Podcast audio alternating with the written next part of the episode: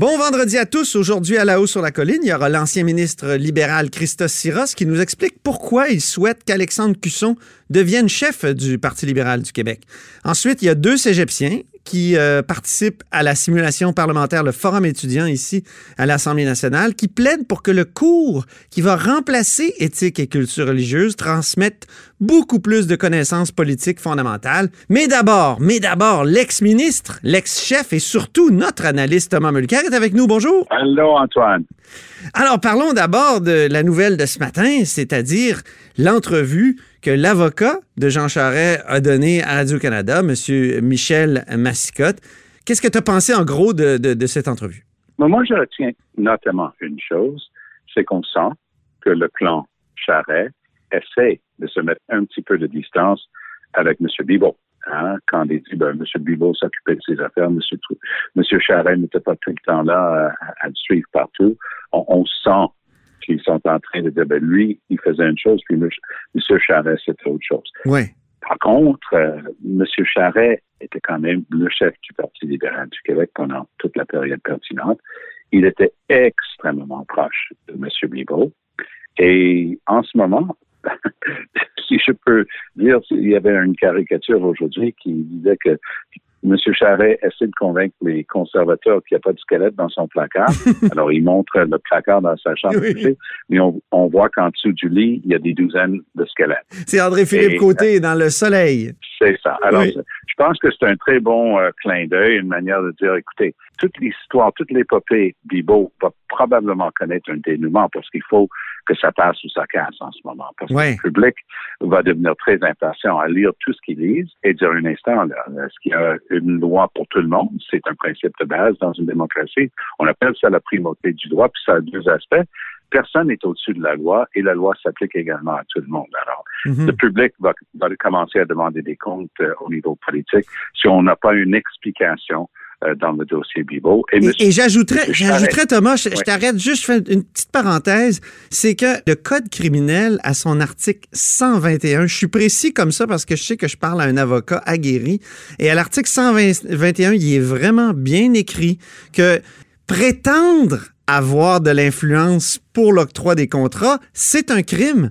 Hein, juste prétendre. On n'a pas besoin de démontrer qu'on a exercé cette influence-là, mais juste prétendre auprès de certaines personnes, mettons des, ingénieurs, c'est déjà mal. Donc ça, je tiens à le préciser parce qu'il me semble dans le débat actuellement, je ne l'entends pas beaucoup. Je referme la parenthèse. C'est un excellent point. Donc, ça ne fait que renvoyer, nous renvoyer à la case départ, c'est OK, on lit page après page de ce que la police a donné à un juge pour avoir les mandats. On comprend qu'on n'est pas devant les tribunaux, on n'a pas une transcription, personne n'a contre-interrogé euh, mhm. les témoins. Mais quand même, le public va lire ça et dire, OK, on n'a pas une ou deux personnes qui ont des récits très similaires. On a une douzaine de chefs d'entreprise qui racontent des choses quasiment identiques. C'est ça. Soit ils, se sont religués pour concocter la même histoire, euh, soit que l'histoire est troublante et non le moins, comme je disais tantôt, la question se pose, OK, alors est-ce qu'on va pouvoir donner une explication au public? Euh, c'est quoi les prochaines étapes s'il en est? Et, toi, euh, Thomas, tu étais là en 2003, tu étais là même bien avant. Bibo, dans les coulisses, il était comment? Il était où? Il était, est-ce qu'il t'a déjà, il a déjà fait des pressions sur toi? On, le voyait très souvent. Il, ah était dans tout, il accompagnait souvent, il était là, puis tout le monde comprenait que c'était le gars euh, qui avait effectivement euh, l'oreille euh, de, de, M. Charret. Ça, il n'y avait aucun doute là-dessus. Et il y avait eu, il y avait du financement, il y avait des activités, il était omniprésent. Donc tout le monde savait un peu qui il était. Il était extrêmement proche de M. Charest, comme je l'ai dit tantôt. C'est pour ça que j'ai retenu surtout ce matin qu'ils essaient maintenant de prendre leur distance, parce qu'il faut quand même dire à l'acquis de M. Charest que son nom n'apparaît là-dedans que par le biais de M. Bibot. Donc, il y a une seule affirmation, et, ça c'est un oui-dire, parce que la personne dit, ben, un tel m'a demandé telle somme d'argent, et c'était pour le donner à, à, M. Charret, mais là, on, est rendu au deuxième, troisième étape. Il n'y a, rien de tout ça qui a été testé. Mm-hmm. Alors, je, ne sais pas où sont rendus les procureurs de la couronne, où sont rendus les policiers spécialisés qui ont enquêté, ça fait quand même un moment.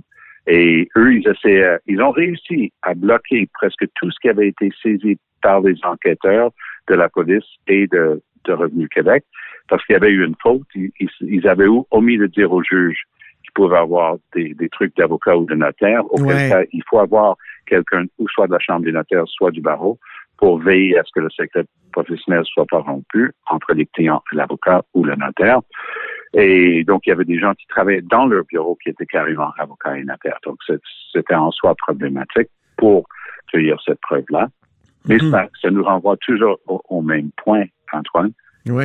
Comment ça se fait qu'on n'a pas d'informations de la part des autorités dans ce dossier-là? Sauf pour le fait qu'ils ont laissé tomber. Avant les faits, le nouveau directeur de l'UPAC a annoncé que telle, telle, telle enquête, il, il nettoyait l'ardoise. Oui. Soit. La SIC, oui. Mais il n'a, il, jamais, il a laissé complètement ouvert euh, Mâchuré. C'est un choix, ça. C'est un choix, oui, oui, délibéré. Ben oui, ça, doit vouloir dire qu'ils n'ont pas fini avec.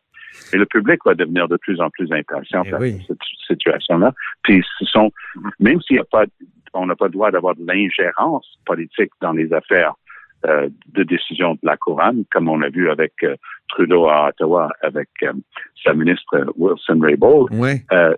mais ici, il y a quand même une obligation de donner une explication politique, même si c'est pas pour influencer la décision des procureurs. Il nous reste peu de temps. J'aimerais que tu me parles de Stephen Harper en terminant, qui lui. M. Harper, a Harper a démissionné cette semaine. Il y a trois catégories de personnes qui n'ont pas le droit de mettre le nez dans la course au leadership. Les gens qui sont sur le conseil d'administration du, du Parti conservateur, les gens sont là. Et une de ces places-là, c'est le Fonds conservateur, qui est l'énorme sac d'argent ramassé depuis l'époque de Stephen Harper. Les conservateurs ont énormément d'argent. Oui. Et M. Harper veillait au grain. Là, il est démissionné cette semaine. Et au plus haut niveau du Parti conservateur, et quand je te dis que j'ai parlé au plus haut niveau, j'ai parlé au plus haut niveau, oh. et on m'a très clairement expliqué que la raison pour laquelle M. Harper a démissionné, c'est qu'il trouve que c'est une anathème d'avoir Jean Charest qui puisse songer à devenir chef du parti. Ah et lui, il, il entend s'en mêler de la course si M. Charret a des velléités ou des chances de devenir chef de son parti. N'oublions pas qu'à l'époque, c'était des progressistes conservateurs. On les a tous vus. Euh, on les a tous vus jeudi au funérailles de John Crosby. Voilà. Il y avait Joe Clark, Brian Mulroney, assis directement en arrière de Brian Mulroney un certain Jean Charest. Oui. Et bien entendu, Peter McKay était là aussi.